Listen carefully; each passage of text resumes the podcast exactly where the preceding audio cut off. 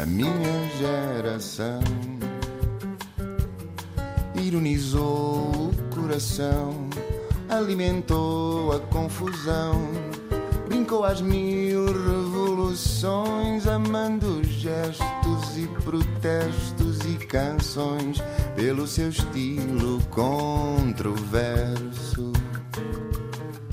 Este país também devia ser para novos e é por isso que temos em estúdio um jovem jornalista de religião e ambiente premiado. Recebeu em 2017 o prémio de jornalismo Dom Manuel Falcão, que distingue trabalhos de temática religiosa. Foi um dos autores de uma série de reportagens de investigação sobre os abusos sexuais na Igreja Católica em Portugal, publicada em 2019 e distinguida com vários prémios de jornalismo, incluindo o Prémio Gazeta. É licenciado em jornalismo, mestre em ciência política e relações internacionais. Nasceu em Leiria em 95 e escreve no Observador desde 2016, onde assina todos os meses a newsletter temática Não Imprimas. Esta newsletter é assim que se chama, sobre questões ambientais. Foi escoteiro desde os sete anos. A dada altura, colocou seriamente a possibilidade de poder ser padre.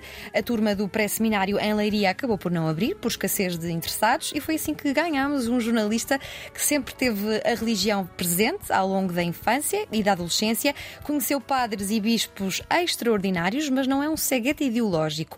Reconhece que a Igreja tem vários problemas sérios a resolver. Recentemente fez uma viagem pelos dois mil anos de história da crise dos abusos sexuais na Igreja Católica para explicar as origens e as raízes do maior escândalo da Igreja contemporânea. Deu origem ao livro Roma Temos um Problema, editado agora pela Tinta da China. João Francisco Gomes, muito bem-vindo. Olá, Diana. Eu tenho já aqui uma pergunta muito uh, urgente para te fazer. Força. Deus existe? Lamento começar o programa já com uma desilusão. Não sei. Não sabes? Não sei. Questionas-te sobre isso todos os dias? Questiono-me sobre isso com frequência. Eu, na verdade, nem acho que essa seja a pergunta mais interessante que se pode fazer em relação à religião, não é? Porque... Qual é a pergunta mais interessante que se pode fazer em relação à religião? Não sei, quer dizer, eh, eu, eu, eu diria que há pessoas que acreditam que Deus existe, há pessoas que estão certas de que Deus não existe e a maioria das pessoas uh, não sabe não faz ideia. Põe a possibilidade de existir, põe também a possibilidade de, sobretudo quando se confronta com coisas que são um bocadinho incoerentes com a existência de um Deus bondoso, como o cristianismo tenta uh, apresentá-lo, colocam sérias dúvidas à existência de Deus.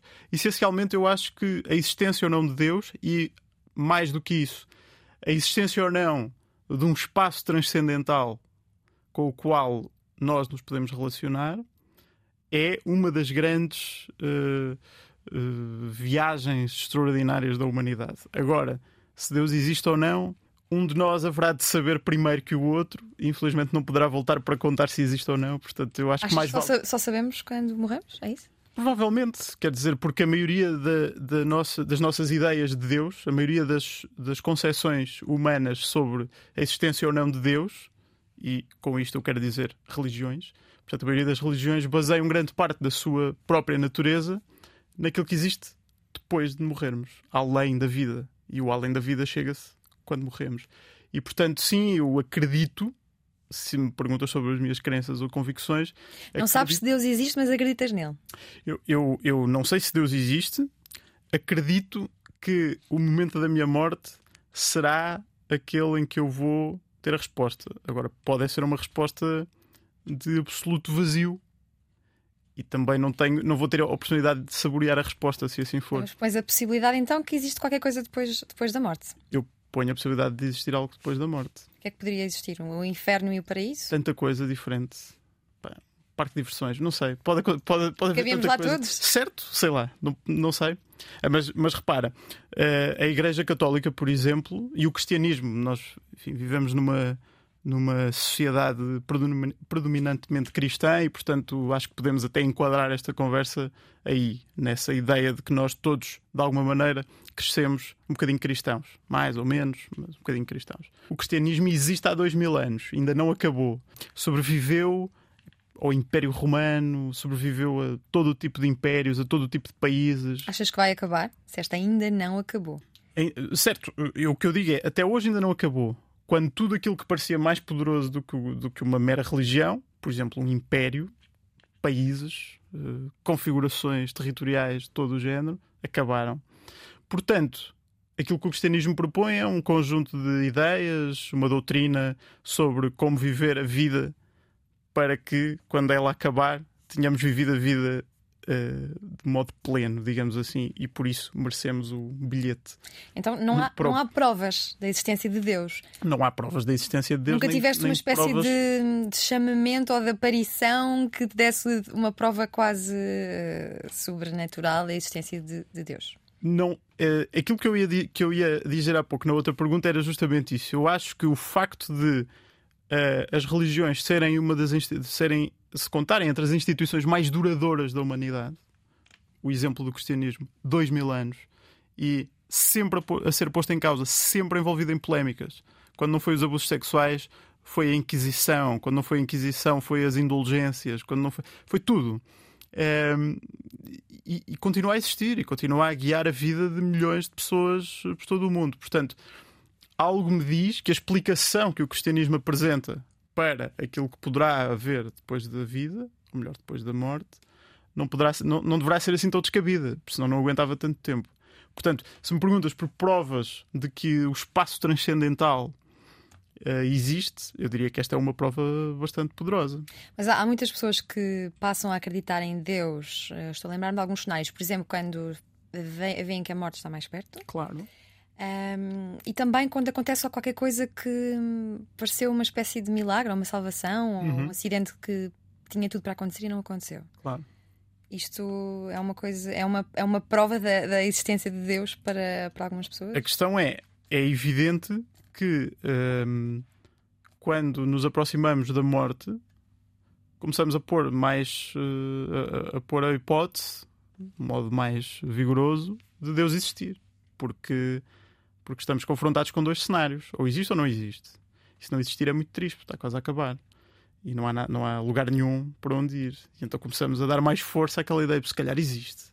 E aliás, e a própria, o próprio cristianismo e as próprias instituições religiosas, a Igreja Católica, por exemplo, têm noção disso. Não, não, não, é, não é assim que, que nós possamos dizer que as pessoas são meio hipócritas por passarem a vida toda sem grande fé e depois aproximam-se as horas, os dias, os meses da morte e, e, e, e de repente vem-lhes uma fé que não sabem explicar exatamente de, de onde vem. Não a Igreja prevê uh, coisas como a confissão nas últimas horas, a comunhão nas últimas horas, a conversão, o batismo em caso de morte iminente, até o batismo pode ser realizado por qualquer pessoa, não necessariamente por um padre. Portanto, isto são alguns modos institucionais que a Igreja tem de dizer: sim, claro, nós quando nos aproximamos da morte começamos a pôr mais seriamente a possibilidade de Deus existir, porque somos confrontados com a possibilidade Mas, de não existir. Eh, eh, Deus existe então só para os seres humanos? É que os outros animais também morrem, não é? Uh, e será que eles também se vão encontrar noutro sítio? São perguntas muito difíceis de. existe um Deus para os cães? Os cães terão direito ao céu? Acho que já alguém fez esta pergunta. E alguém deu a resposta? Eu queria que me desses tu. Se souberes a resposta. eu, eu, há um, há um, posso recomendar livros também? Podes. Não sei se Além, tens um livro teu para recomendar, mas podes recomendar livros. Podemos falar, de, é, uma, é uma história particular, podemos falar a seguir, mas há um, há um livro muito interessante é, chamado uh, Deus, uma biografia. É do Reza Aslam. É um nome estrangeiro, não sei dizer palavras Engraçado, o primeiro nome é Reza. Reza. Reza. É, em inglês chama-se God a Human History. Faz, faz um percurso pela história da humanidade desde o Paleolítico até, até aos dias de hoje para explicar um pouco uh, como é que uh, Deus surgiu, evoluiu, como é que se tornou a ideia que nós temos hoje de Deus nas várias religiões, nas várias mitologias. E ele faz ali um bocadinho o resumo daquela ideia que eu acho que muita gente também tem, de certa maneira, que é uh, não foi Deus que criou o homem, foi o homem que criou Deus. Ou seja, nós de várias maneiras ao longo da história da humanidade fomos uh, criando concepções, fomos dando nome e rosto àquilo que não conseguíamos explicar. Imagina, por exemplo, uh, quer dizer, se voltarmos atrás no tempo até à altura do Paleolítico, imagina assim uma comunidade de, de caçadores-recoletores uh, empenhada na, na busca do alimento uh, e que se centra assim, imagina, à volta de um, de um caçador muito conhecido ou um tipo conhecido pela, pela sua habilidade, etc. Uh, eh, e que por causa disso a comunidade acaba por se orientar para ele e acaba por servir como uma espécie de guia da comunidade. é, é, fácil nós imaginarmos, e aliás é, é, o percurso que esse livro de que eu estava a falar uh, faz, uh, é, é, fácil nós irmos à arqueologia buscar uma série de, de indicações que nos dão conta deste tipo de, de, acontecimentos. Por exemplo, uma pessoa como essas, uma referência da comunidade, uh, morre e o facto de, de desaparecer deixa ali um vazio na comunidade. E a comunidade, quando, quando volta a ter de ir uh, caçar em busca de alimento, etc., evoca a memória dessa, dessa figura que desapareceu, dessa figura histórica para aquela comunidade, um, como modo, por exemplo, de dar sorte para, para a caça. E essa figura onde é que está? Morreu já há não sei quantos anos. Onde é que está? Está algures no espaço etéreo da memória partilhada daquelas pessoas. E quando passam uma série de gerações e já não há ninguém vivo que se lembre exatamente daquela pessoa, já não há os filhos, nem os netos, nem...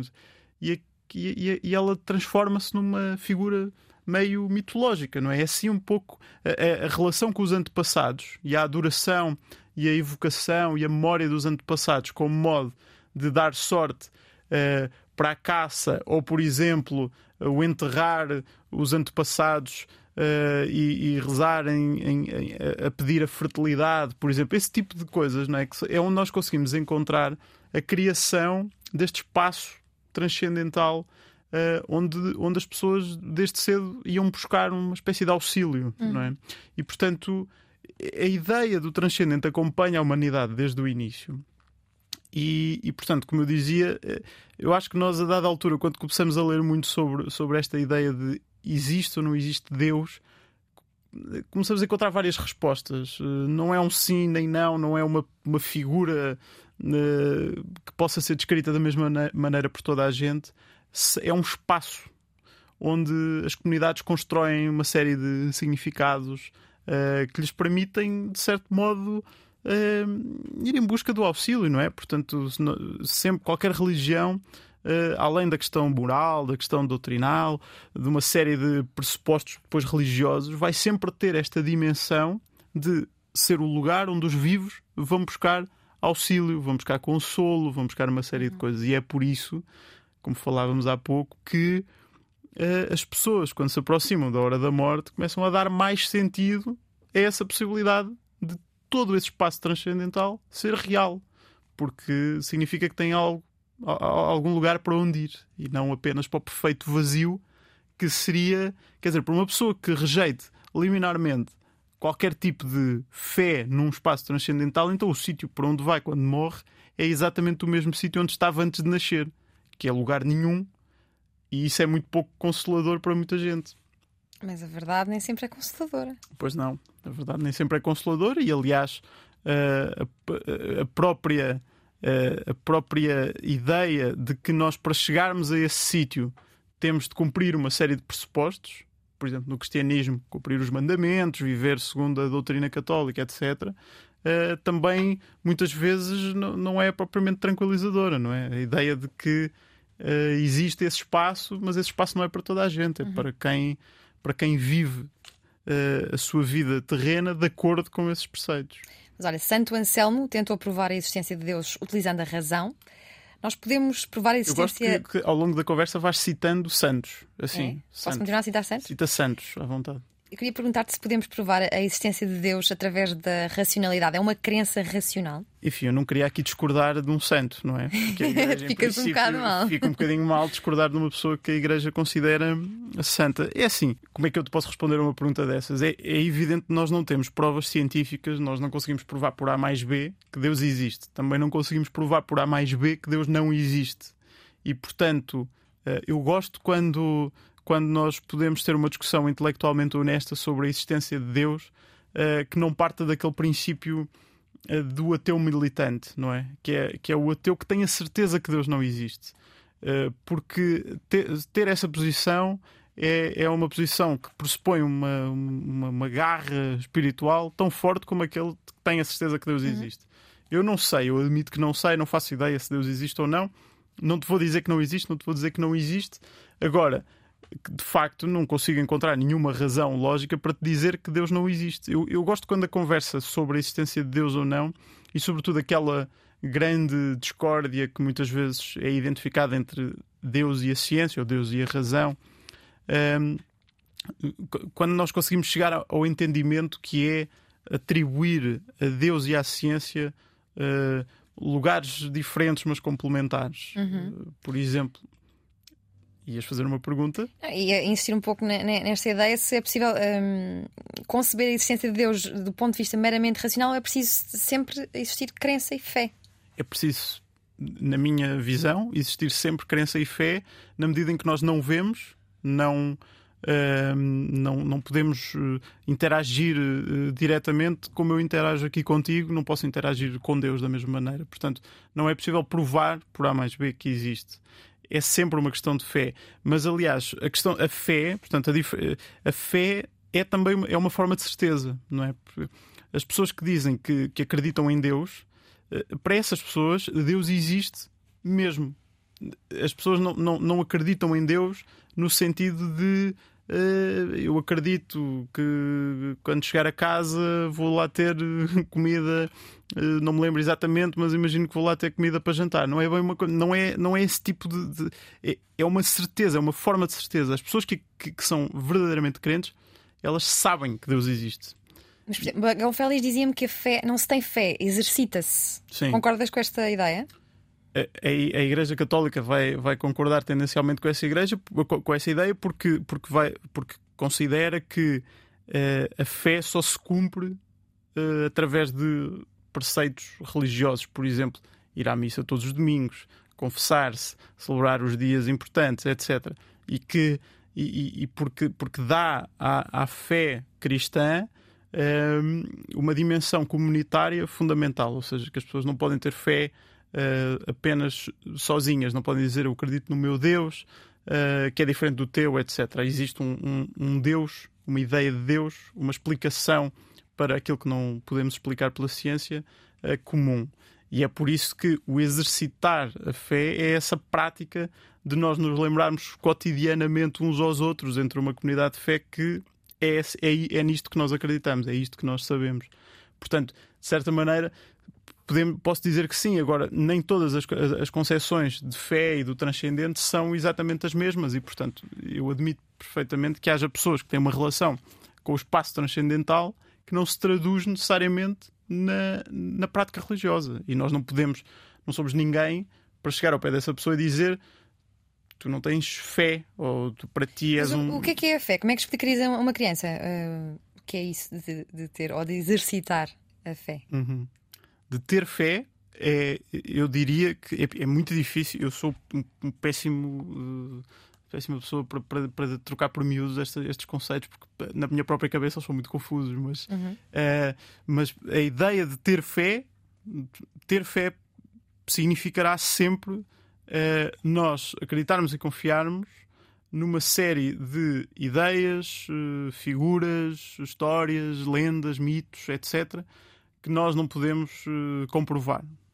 Uhum. Uh, e, e, portanto, de certo modo, é, é, é, a área do conhecimento que nos permite responder às perguntas que, a que a ciência não responde. A ciência vai, vai responder sempre ao como, não é? A ciência pode explicar como é que o mundo funciona, as leis da física, porque é que a gravidade existe, porque é que a Terra existe como existe, porque é que a vida precisa da água, porque é que os planetas se formaram, como é que os, os, planetas se formaram, como é que o Big Bang aconteceu, etc, etc. Mas a fé é um modo de nós darmos um nome, uma identidade, uma explicação comunitária uh, àquilo a que podemos chamar a vontade criadora. Ou seja, as coisas existem, o universo existe, nós existimos, nós vivemos aqui, interagimos, temos um conjunto de regras uh, científicas que regem a nossa vida e a nossa interação e as coisas existem assim. E a ciência consegue explicar-te isso por A mais B. Mas se tu chegares ao fundo da cadeia dos porquês, vais sempre chegar a um porquê que é o. Mas porquê tudo isto assim? Porquê? Porque, porquê assim e não de outra maneira qualquer? E é, é aí, né, esse porquê, que a ciência não consegue responder. A humanidade sempre precisou de dar uma explicação, dar um, dar um, e dar um rosto, dar uma identidade. E é aí que nós podemos encontrar uma das principais definições de Deus, que é a vontade criadora. Hum. Muitas vezes, quando dizemos que a ciência e a fé são incompatíveis, um dos argumentos mais usados eh, pela, pela Igreja, por exemplo, é de que a fé e a ciência não só não são não só não são incompatíveis, como a ciência e as leis da ciência são ferramentas do próprio Deus Criador para criar o mundo. Mas é precisamente uma das ideias das pessoas que dizem que não acreditam em Deus. Não acreditam em Deus porque acreditam na ciência. Como é que se cruza a ciência e a religião? De- Desta maneira que eu dizia, eu acho que é a, a- a ciência responde a um conjunto de perguntas limitado e não responde a um conjunto de perguntas ilimitado, que é eh, o porquê que vem a seguir. Percebes? É, ou seja, eu, eu, eu consigo sempre eh, perguntar-me porque é que a humanidade existe desta maneira, porque é que os seres humanos funcionam desta maneira, porque é que nascem de um pai e de uma mãe, porque é que vêm de, de porque é que a evolução aconteceu de determinada maneira, porque é que a vida aconteceu, porque é que o planeta aconteceu, etc. Posso sempre perguntar porquê, porquê, porquê. E a ciência vai ter uma série de respostas. Porque antes aconteceu isto. Uhum. Certo? Sim. O problema é quando chegamos ao, ao fim desta cadeia e não temos, uma, não temos um acontecimento anterior. E quando não temos um acontecimento anterior, não é? Aquela, o que é que existia antes do Big Bang? Pronto, haverá uma teoria científica que diga "Eh, existia isto. Ok, então e antes disso? Há sempre. eh, As coisas existem de determinada maneira. Porquê? Nós podemos ver ou não nisso tudo, nessa ordem, ou nessa desordem, ou nessa ordem no meio do caos, uma vontade criadora. E as pessoas que têm fé normalmente chamam Deus a essa vontade criadora. Mas então dizias que, dirias que a fé torna a existência menos, eh, menos exigente? Tu sei que és um eh, enorme entusiasta da relação das pessoas com Deus. Eu pergunto se, que- se é a relação das pessoas com Deus ou é a relação das pessoas com, ahm, com a ideia de que tem de haver uma continuação. É uma forma de justificar a existência para que ela se torne mais suportável, uma forma de afastar o fim. De acabar com o fim. De eliminar o fim. Porque é, é, é, é uma das coisas que, de que nós temos mais medo, imagino eu. Aqui estou a projetar os meus próprios receios, mas o- eu- um dos meus maiores medos é que no fim de tudo, eh, tudo tenha sido em vão. Imagina. Se foi tudo em vão. Na- não serviu para nada. Andei nada. aqui a portar-me bem, podia ter pecado bem mais. Sim, por exemplo. A sério? Por exemplo, podia ter.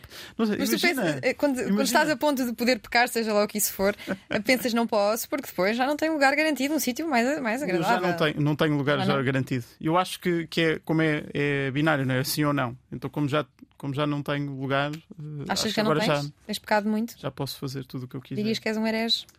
Não sou um herege. Ainda existe Eu- essa, essa figura da heresia? Claro, mas O que heresia. é uma heresia hoje em dia? heresia é, é uma pessoa ser católica e dizer-se católica, ou, ou, enfim, qualquer religião, mas dizer-se religioso, eu sou assim, eu acredito nisto, eu sigo a minha vida eh, segundo estas leis, e depois pregoar, praticar o contrário. Mas tu já não te dizes católico, dizes-te cristão. Preferes apresentar-te como cristão. Porquê? Antes nem sempre foi assim.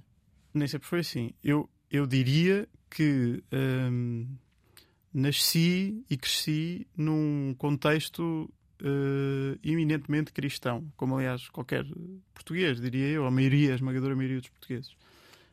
Hum, ser cristão é uma coisa, não é? É, é- é- é olhar para a figura de Jesus Cristo, que nos é apresentada nos Evangelhos, como eh, uma, um- uma figura, por um lado, de referência global, não é?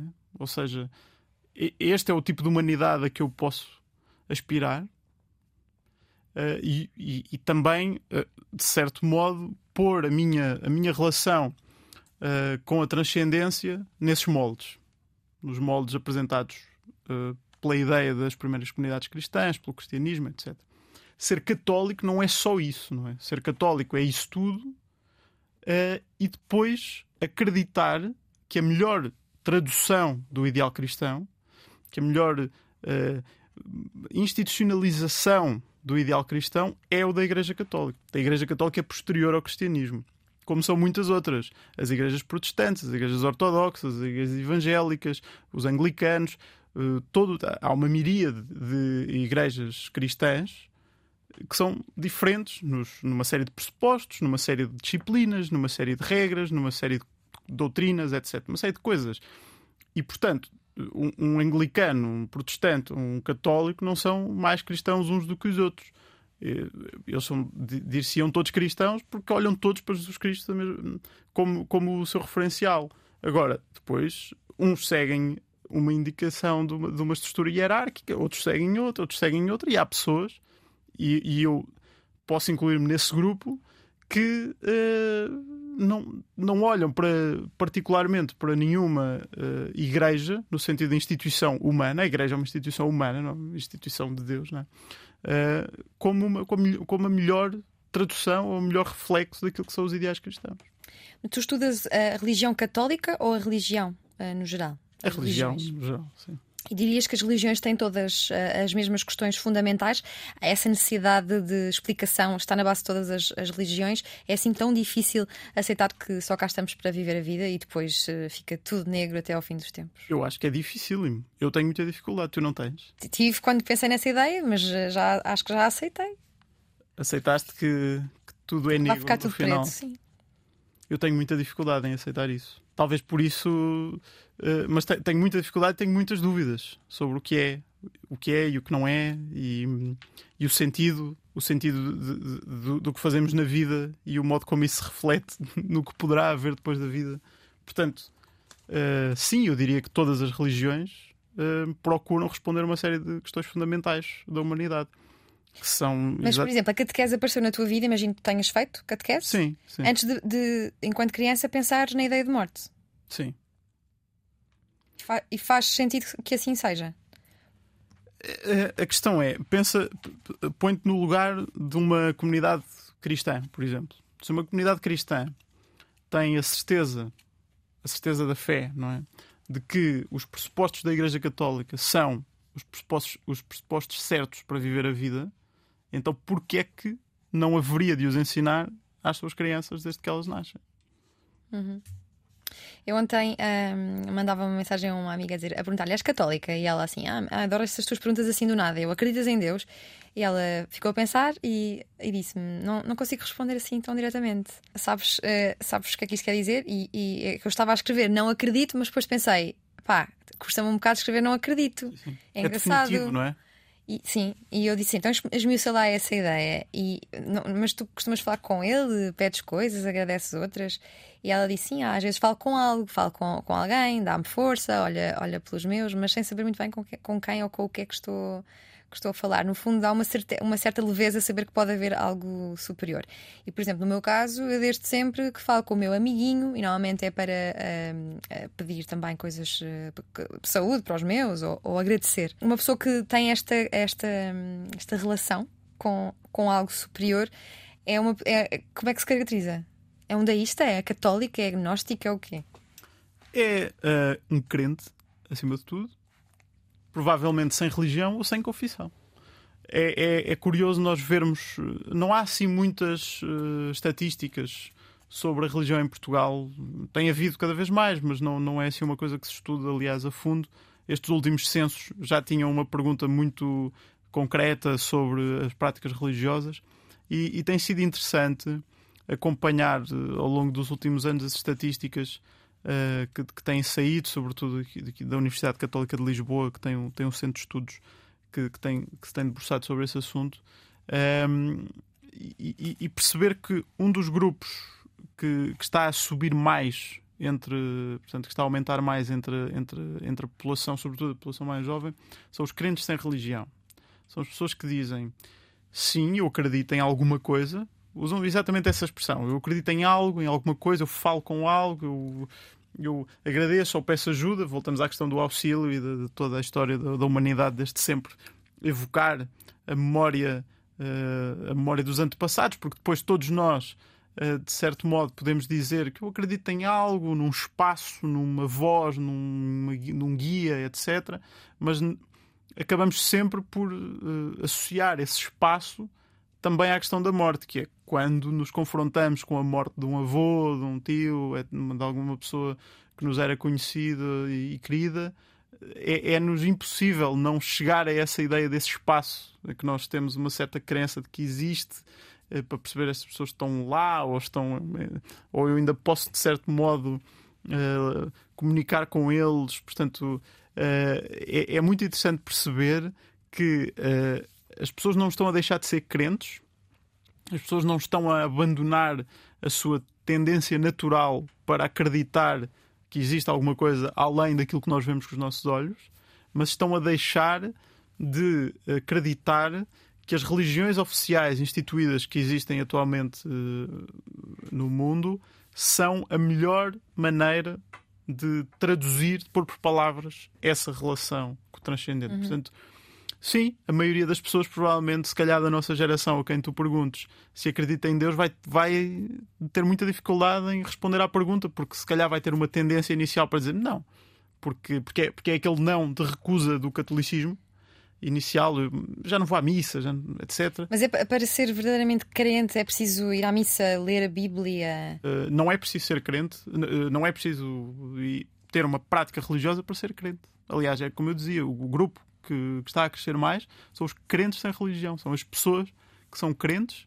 Que, que olham para, para a transcendência como uma, como uma inevitabilidade, tem de existir alguma coisa além disto, não pode ser só isto, mas eu não sei o que é, e não acredito que seja aquilo que a Igreja Católica diz. E achas que a religião deve ser excluída do espaço público ou é legítimo defender opiniões e ideias no espaço público com base na religião?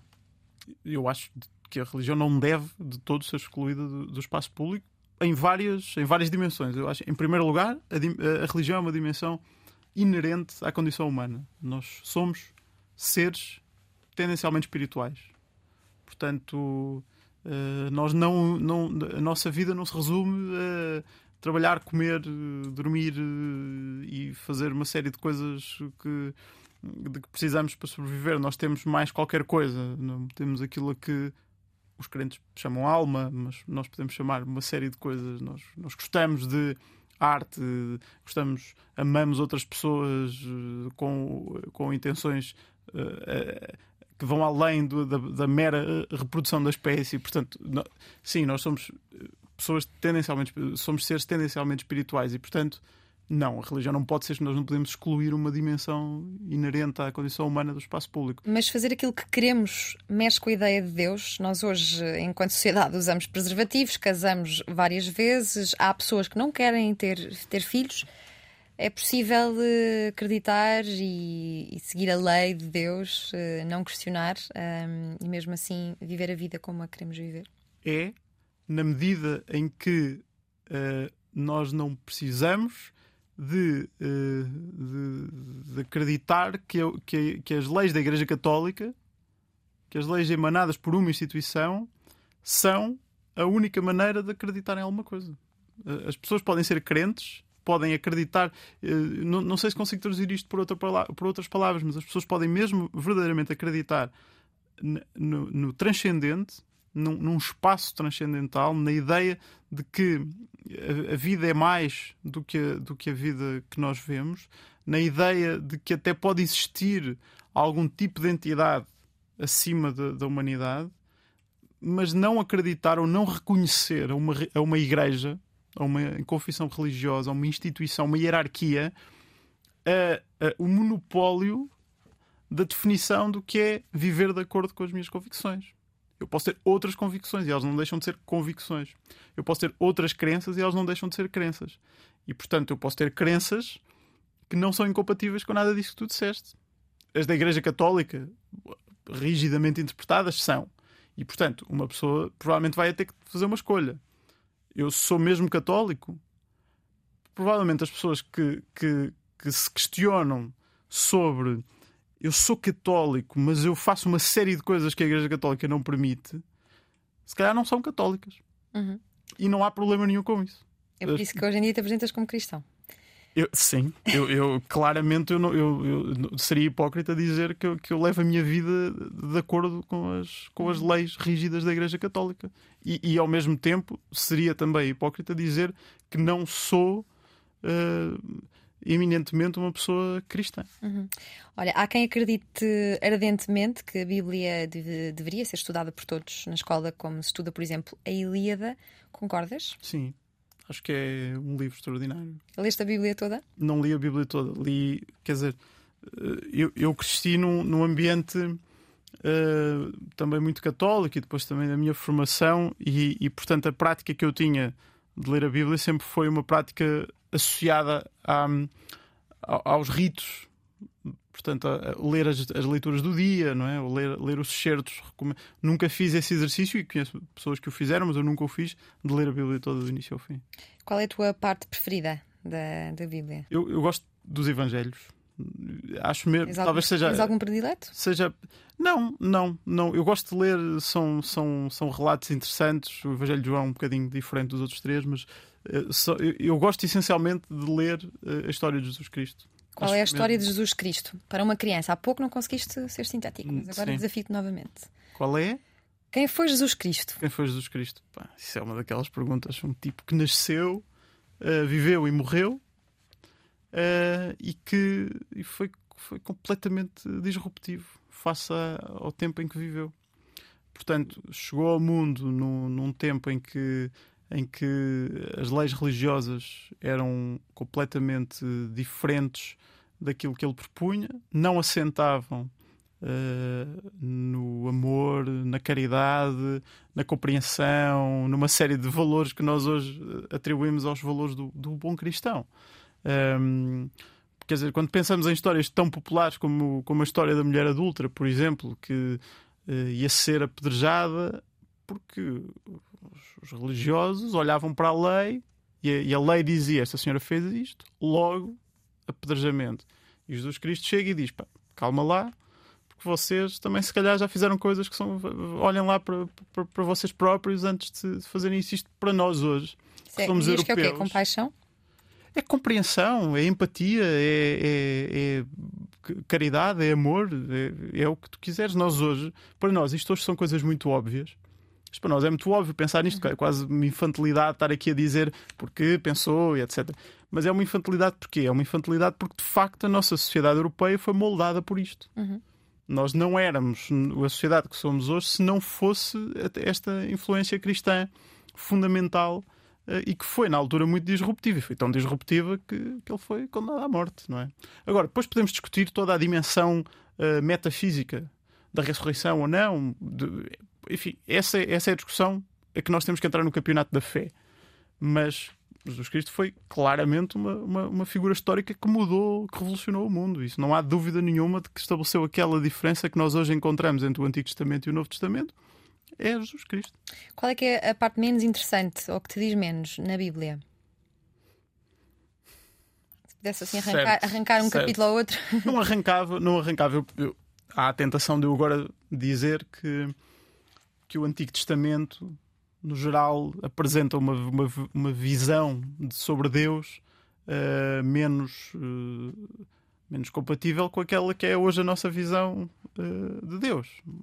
Um, um Deus vingativo, violento, que, que responde à, à, mais pequena infidelidade com trovões e mortes, etc., e ao riso e tal.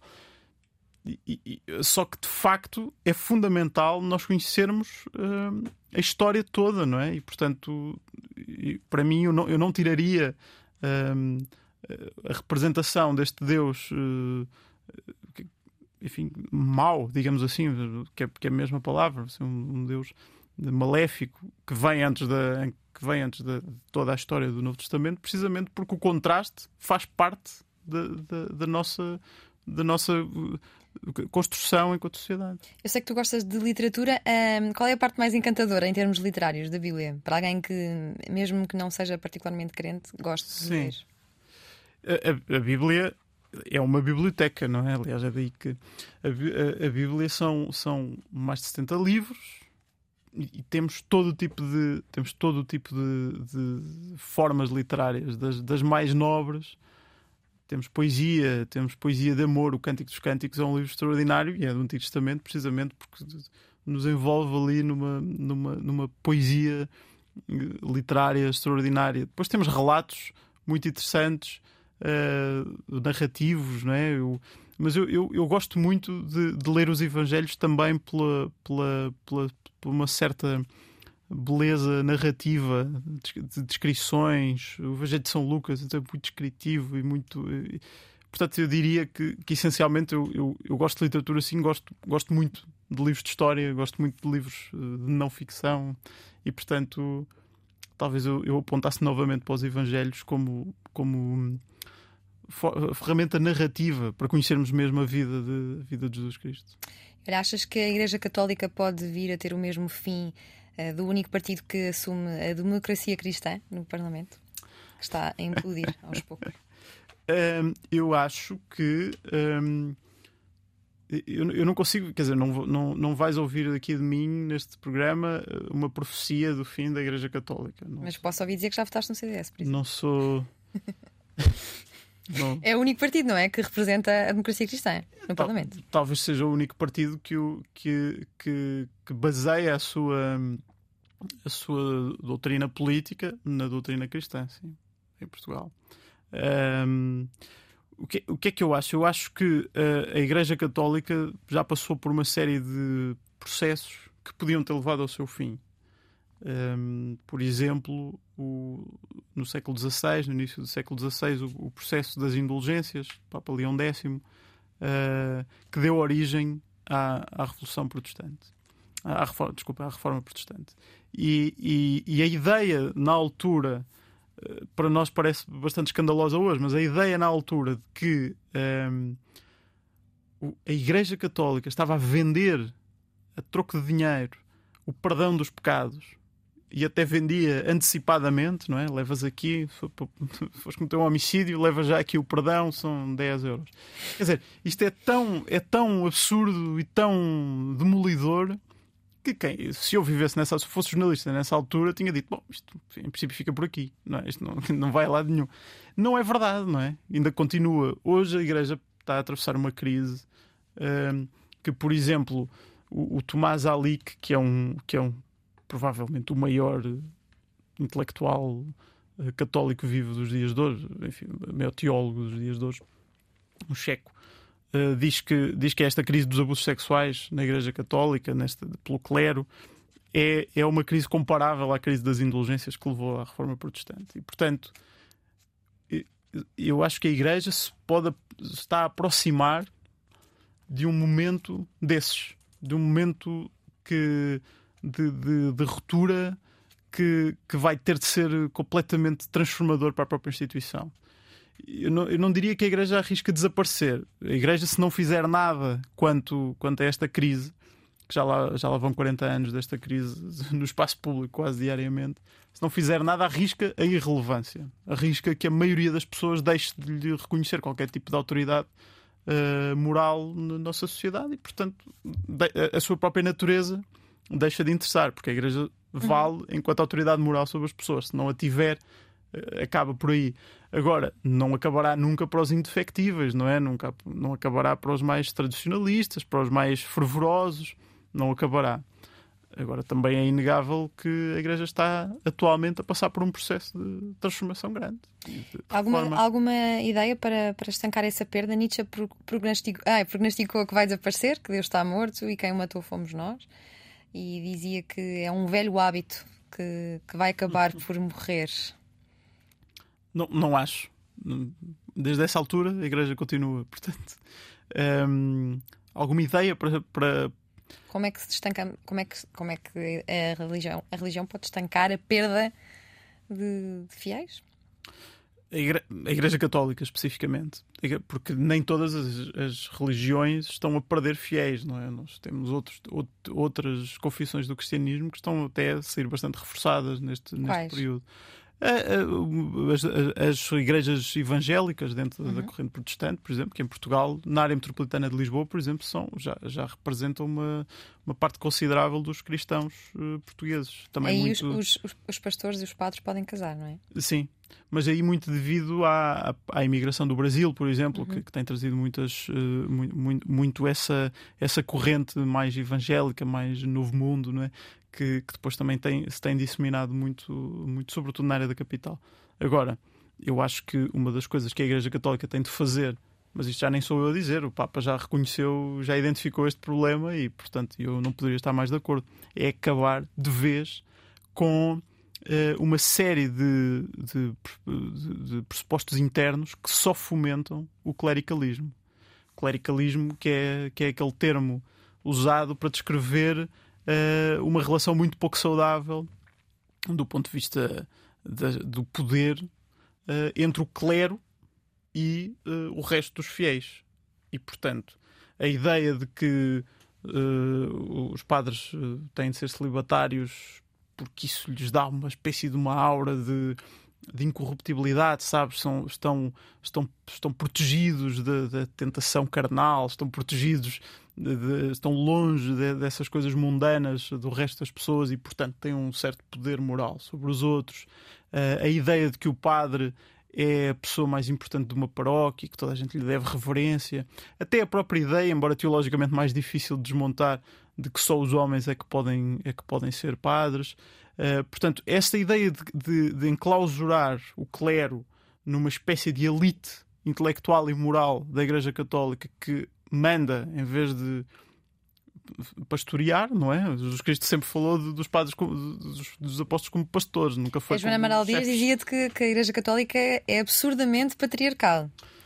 Concordas é, com essa ideia? A Igreja Católica é patriarcal sem dúvida. É, o Papa é um homem, os cardeais são todos homens, o, as figuras de topo de, do Vaticano são todos homens. Na, na, paróquia, o padre é um homem. Portanto, não. Uh, e a Igreja traz sempre o argumento de sim, mas nós também damos espaço às mulheres. Uh, Veja-se que uh, reverenciamos Nossa Senhora. Bom, certo? não, não vejo grandes, grandes mulheres em, em figuras de topo. Seria assim tão estranho vermos uma mulher a dar a missa? Quer dizer, basta ir à Suécia ou ao Reino Unido, ou seja onde for, para, para ver que, que isso existe. Aliás, o Papa Francisco foi à Suécia, foi à Suécia, creio que à Suécia em 2017, a propósito de, dos 500 anos da, da Reforma Protestante, e celebrou lá com uma arcebispa uh, sueca. E, e, e, as, e, eu próprio, quer dizer, eu olho para as imagens e, ainda causa um certo ruído, não é? Uma mulher com, com as vestes e tal. Agora, Uh... Isso ficou uh, decidido que as mulheres não poderiam ser madres ou padres ou dar a missa no Concílio de Trento, certo? Como é, como é, como é que decidiram? Como é que.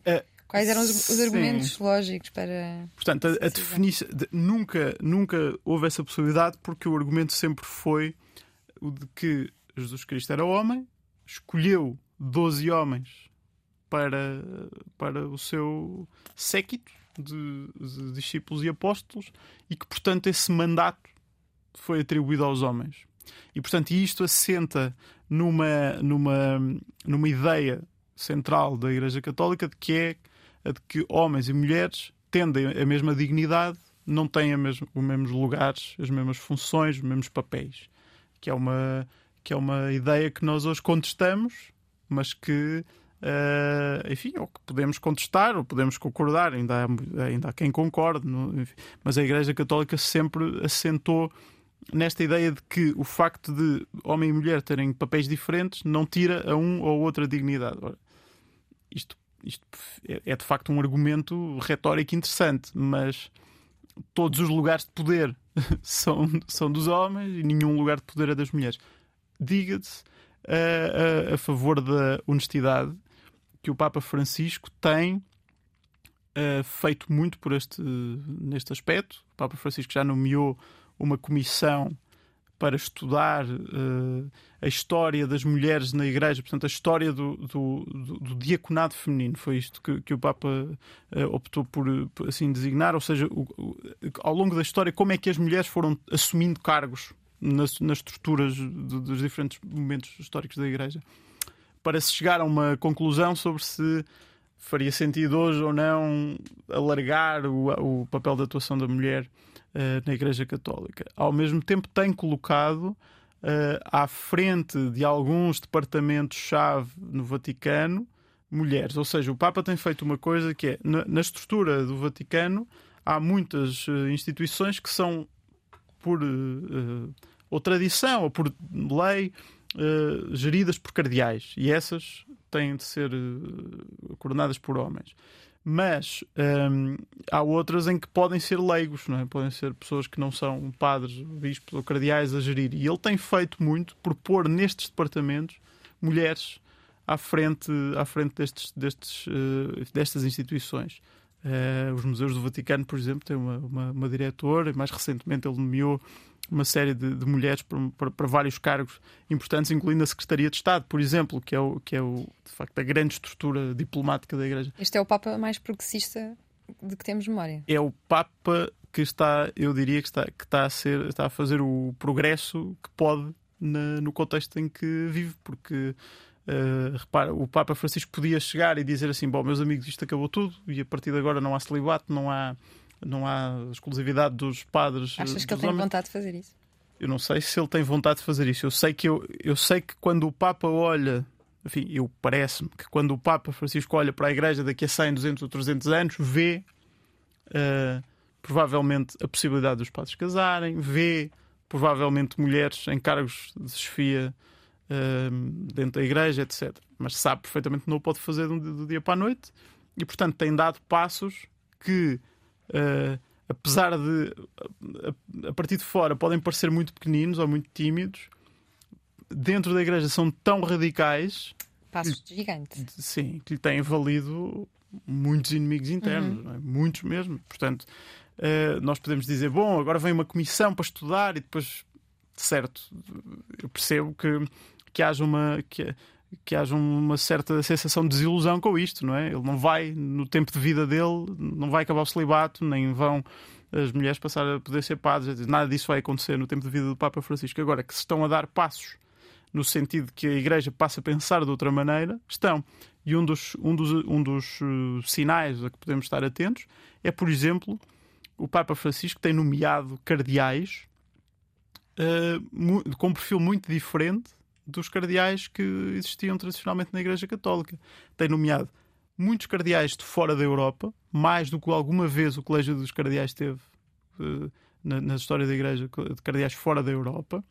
Eh, cardeais de dioceses pequeninas uh, nas periferias, uh, cardeais muito alinhados com ele no, neste progressismo uh, desta nova geração. Gostas deste Papa? Gosto deste Papa. Também gostavas do Bento XVI. Gostava do Bento XVI. São os teus dois papas preferidos? Eu diria que ambos uh, tiveram um papel fundamental uh, na Igreja contemporânea. Uh, Estava só a acabar dizendo que os, os, os cardeais, quando chegam aos 80 anos de idade, deixam de, deixam de poder votar para a eleição do Papa e, portanto, o que ele está a fazer é, com estas nomeações, a, a transformar o próprio colégio dos cardeais. Portanto, o, o, grupo de pessoas que vai escolher o próximo Papa é, neste momento, um grupo muito mais progressista do que era o que escolheu este. Portanto, teremos um padre, um, um, Papa ainda mais progressista do que, do que Francisco?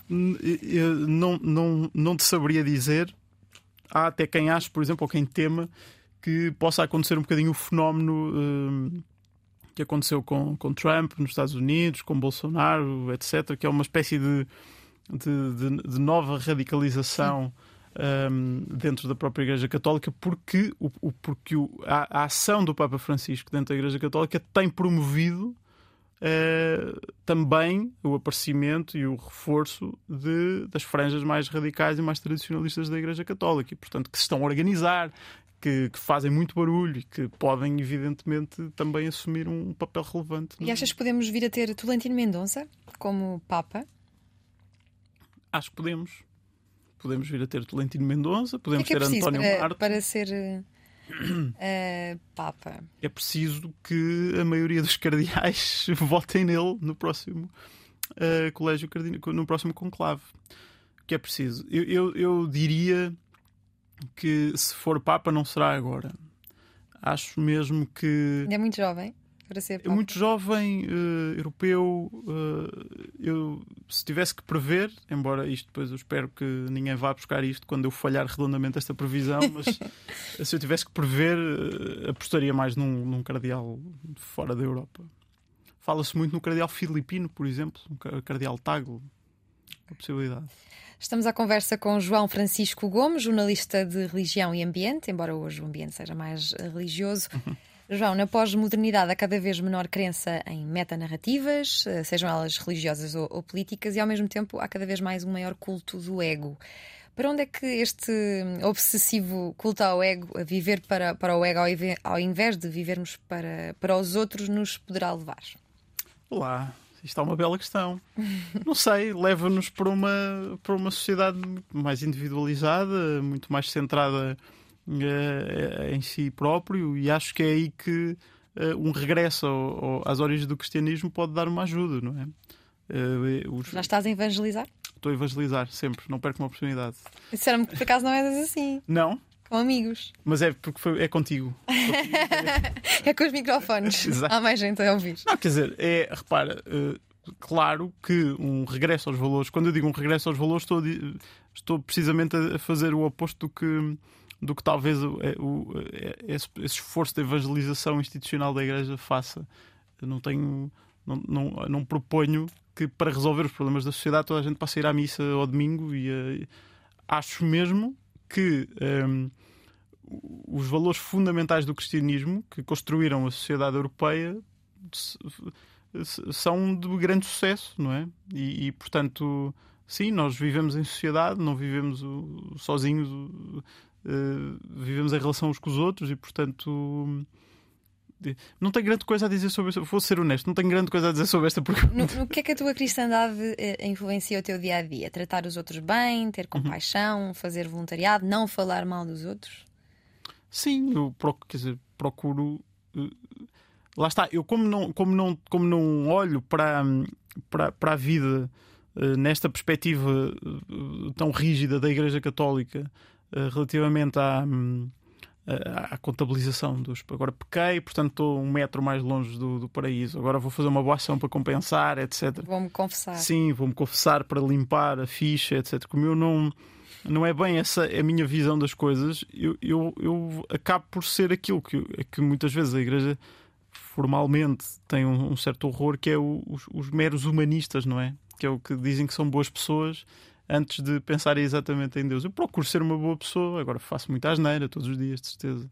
Dizem eh, que és muito boa pessoa. Achas que foi a igreja que te... Quem é que disse isso? Não interessa. Não, Achas que foi a igreja que, que, te influenciou? Não tenho certeza. Ou que fez te melhor pessoa? Acho que sim. Acho que sim. A igreja e não só, a minha família. Antes, antes Também da igreja, está ligada antes da igreja, a, a minha família. À religião, não é? Sim, quer dizer, o meu pai também teve um percurso uh, mais uh, próximo do, do cristianismo e, portanto, ele influenciou-me bastante. O meu pai, em novo, chegou a estudar no seminário, enfim, naquela fase em que, em que o seminário era uma, uma alternativa uh, para, para muitos jovens fazerem o ensino secundário, etc. E, portanto, um, à, à, conta dele, eu sempre tive muito, uma grande proximidade uh, à Igreja Católica. Mas, quer dizer, a minha família influenciou-me fundamentalmente nesse sentido. A minha família, depois o, o, os escuteiros, por exemplo, fui escuteiro durante, durante, muitos anos, eh, o seminário sem dúvida.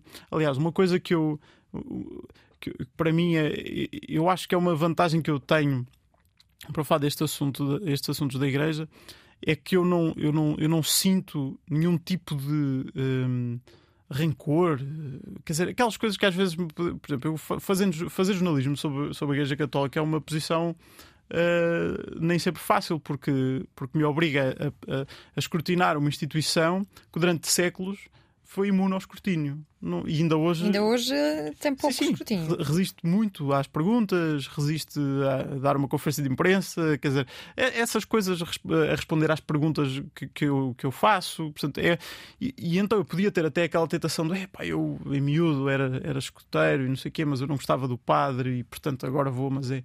Mas eu não sinto nada disso. Eu, eu, eu, eu, eu tive uma, uma vida de, de ligação à Igreja Católica tão boa que eu gostava que a maioria das pessoas que estão muito desiludidas com a igreja pudessem ter tido uma, uma experiência tão boa quanto eu tive, para depois poderem, poderem centrar a discussão so, so, sobre a sua religiosidade uh, nas ideias centrais e não na experiência má que tiveram com o padre A, B ou C.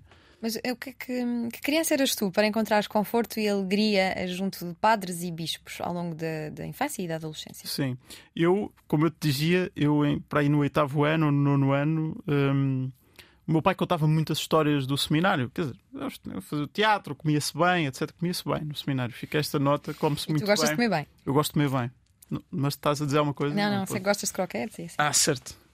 Uh, começa a ter uma pista sobre quem é que falou contigo. Uh, o que é que eu, eu, eu gostava muito de ouvir de ouvir essa, essas histórias e, e, e, eu ia à igreja, eu era, como eu digo, era escuteiro desde, desde, desde os sete anos e portanto eu ia à igreja, eu frequentava, etc.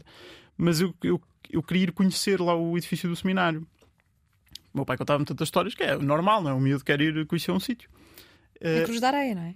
É, é ali no eu fazia lá as festas de Natal. Marquês de Pombal. As minhas festinhas de Natal eram no seminário. Porque eu acho que não, não devemos perder uma oportunidade de dizer que tu és de Leiria. É verdade. Sim, que, é uma, que é uma grande terra. Uh... Mas não nos conhecíamos de Leiria. Não, certo. Faço aqui a ressalva. Certo, certo, certo.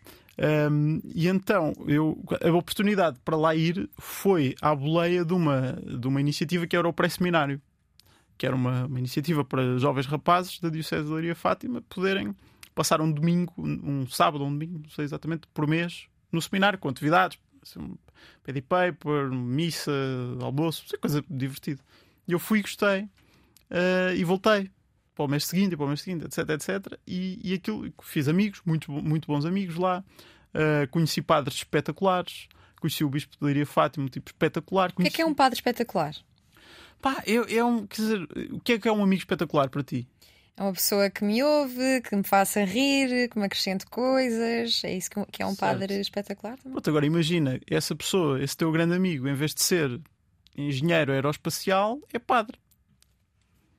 É um, é um, é um, amigo, uma pessoa espetacular. Eu, Mas eu pergunto o que é que é, porque eu própria já apanhei missas uh, secantes e só queria sair dali e outras bastante. Mas repara, eu quando digo um padre espetacular, não estou a fazer uma avaliação das tuas missas. Estou, a, falar da pessoa. Uhum. Uma pessoa espetacular. Pessoas que eram minhas amigas, pessoas que, que não tinham uma visão quadrada da sociedade, uhum. pessoas com quem se podia falar sobre qualquer assunto. Pessoas muito boas. E quais é que achas que são os melhores ensinamentos da, da Igreja Católica? Bom, uh, dessa experiência do seminário, do, do pré-seminário, eu retive muito bons amigos que me permitiram perceber uh, as coisas que, que a Igreja Católica tem uma, uma presença no mundo que é, antes de ser má, é muito boa tem, tem, um, tem uma série de coisas terríveis e uma série Tens de... uma delas aí à tua frente. Certo. Já lá vamos. Tem uma série de problemas, uma série de coisas terríveis, etc. Mas antes disso, é, uma, é, muito, é muito boa. É uma, é uma instituição desenhada para ser boa. Aliás, Quais são os melhores ensinamentos, João? Não são os melhores, exemplos, os melhores Isso é breve, temos mais perguntas. Muito bem. Eu, quer dizer, eu acho que ser, ser uma pessoa uh, uh, bem educada, que pensa primeiro nos outros, que, que, que, que, gosta de ter amigos, de conviver com os amigos, que, que pensa na, nas pessoas mais desfavorecidas da sociedade, etc. Esses são tudo um conjunto de ensinamentos que, que a Igreja e outros, outras instituições não religiosas conseguem passar com grande, com grande fervor. E quais são os piores ensinamentos da Igreja Católica? Os piores ensinamentos, eu diria, sem dúvida, que um dos, pior, um dos piores ensinamentos é aquilo que eu falava há pouco, é a questão do clericalismo. A ideia de que esta instituição, a grande, que uma das grandes eh, vantagens, um dos grandes valores desta instituição é uma hierarquia rígida em que o padre manda e eu obedeço. Isso foi uma coisa que eu não encontrei na minha. Ou seja, tudo aquilo, todos aqueles problemas sobre os quais eu escrevo uh, frequentemente, enquanto jornalista de religião, eu nunca os encontrei. Eu digo isto com, com toda a, a, verdade. Eu nunca os encontrei na minha experiência nos escuteiros, uh, no pré-seminário. Eu, eu, fiz mesmo muito bons amigos lá uhum. e, portanto, custa-me tanto quando às vezes ouço pessoas. É é quando, quando enceto uma discussão sobre cristianismo, religião, etc., e as pessoas são incapazes de ter uma discussão uh, sobre, de facto, a substância do, da, da, religião, porque começam por dizer eu tive uma péssima experiência, o padre era horrível. Mas isso acontece também na escola, por exemplo. Há quem adora a escola porque teve uma boa experiência com a certo. escola e com os professores, e há quem não, não tenha tido. Ainda bem que a tua que foi, foi positiva. Qual é que seria a tua religião alternativa de todas as religiões possíveis e disponíveis? Religiões ou, ou outras confissões cristãs? Religiões. Religiões. Talvez o Islão. Porquê? Eu gosto muito do Islão, sabes? Gosto muito de. Mas não, quer dizer, não, não conheço tão, tão a fundo como conheço o cristianismo por motivos óbvios. Uhum.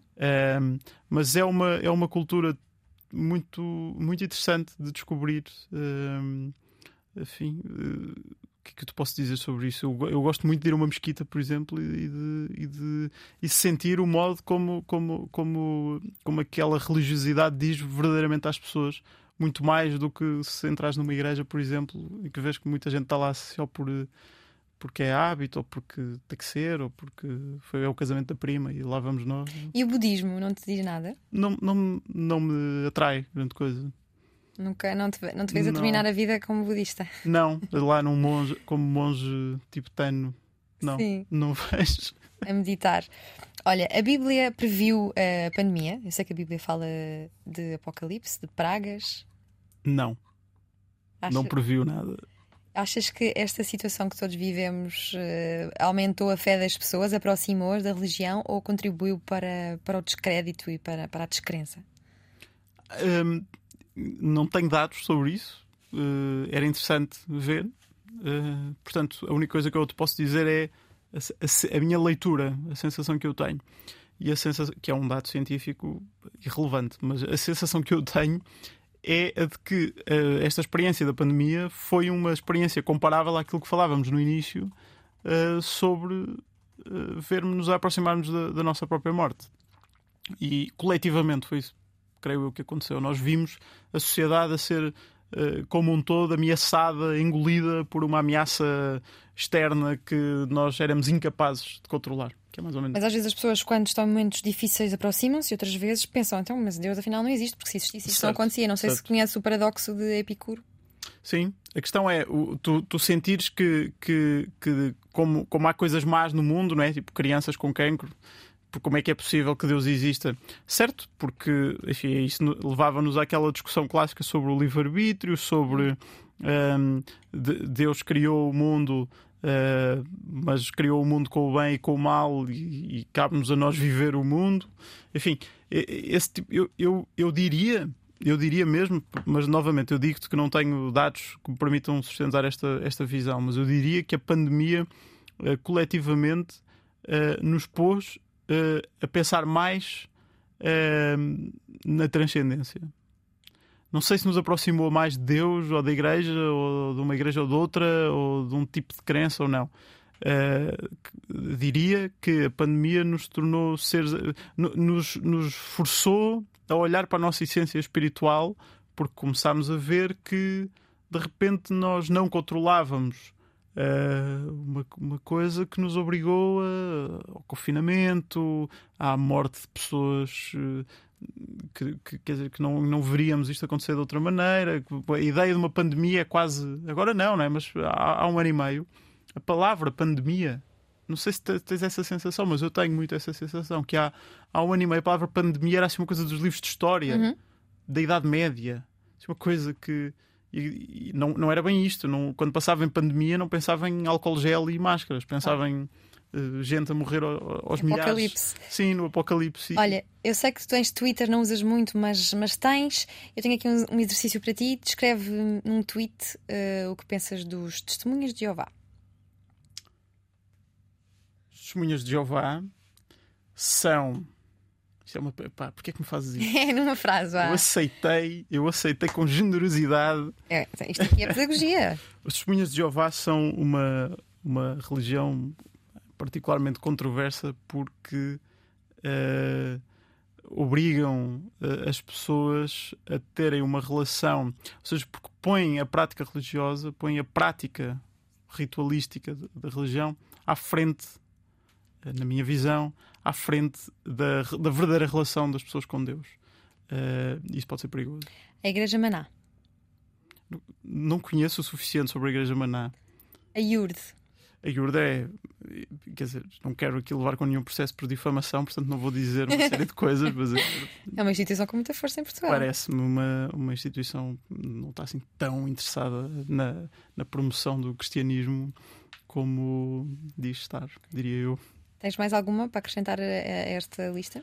Não, não, te, não tenho assim, uh, enfim, grandes opiniões. Não tenho muitas opiniões sobre, sobre as religiões. Sabe? Eu acho mesmo que as religiões são, são formas uh, que a humanidade encontrou de traduzir uh, a sua relação com Deus. E de facto, há muitas delas que são grandes sucessos por motivos diferentes, não é? Há muitas delas que são grandes sucessos porque de facto traduzem para muita gente uh, a verdadeira relação delas com Deus e é por isso que duram anos e anos e anos e anos. E há muitas delas que oferecem, prometem soluções fáceis uh, para, para, a depressão e para a cura para o cancro e para não sei o quê, e que, e que, e que dizem que pague, ponha aqui os seus, os seus um décimo do seu ordenado porque a gente cura-lhe. E isso aí, qualquer pessoa que que, que tenha uma visão crítica sobre a relação da humanidade com a transcendência percebe que não funciona assim. Portanto... A Igreja influenciou a filosofia, a cultura, a arte e a ciência ocidentais. Em Portugal ainda influencia hoje em dia normas e costumes? Sim, sim, sem dúvida. E eu, eu não acho que isso seja necessariamente mau. Uhum. Uh, às vezes há aquela ideia de que ah, nós vivemos numa sociedade ainda muito marcada pela Igreja e, portanto, temos é que nos libertar disso. Eu não, dizer, claro que há, que há coisas que há propostas da Igreja que, que, que o consenso social começa a, a considerar que não são, um, enfim, adequadas à, sociedade contemporânea.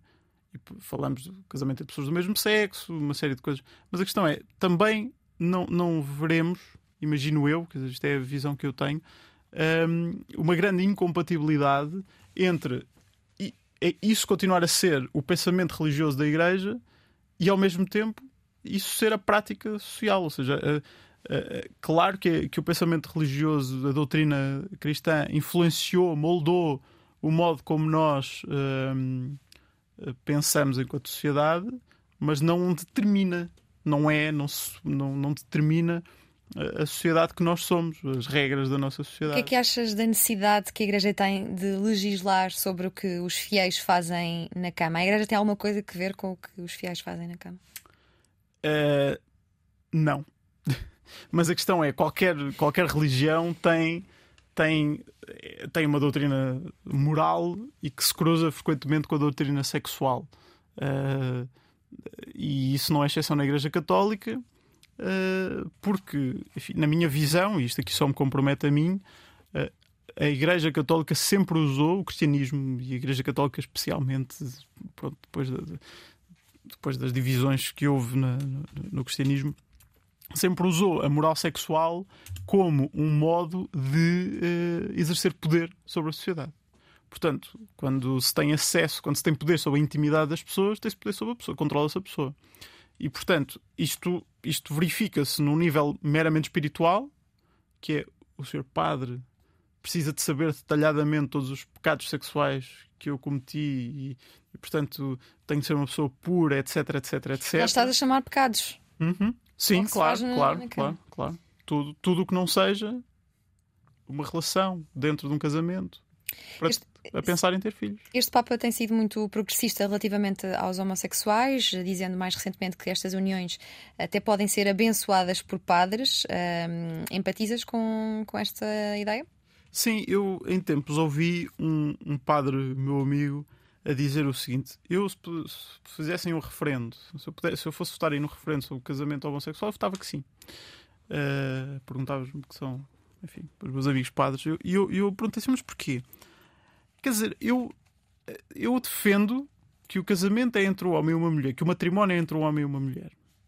Uh, porque a minha igreja acredita nisso, porque eu penso assim, porque a minha espiritualidade me conduz nesse sentido. Mas eu não sou ninguém para impor essa espiritualidade e esse pensamento à pessoa que está ao meu lado.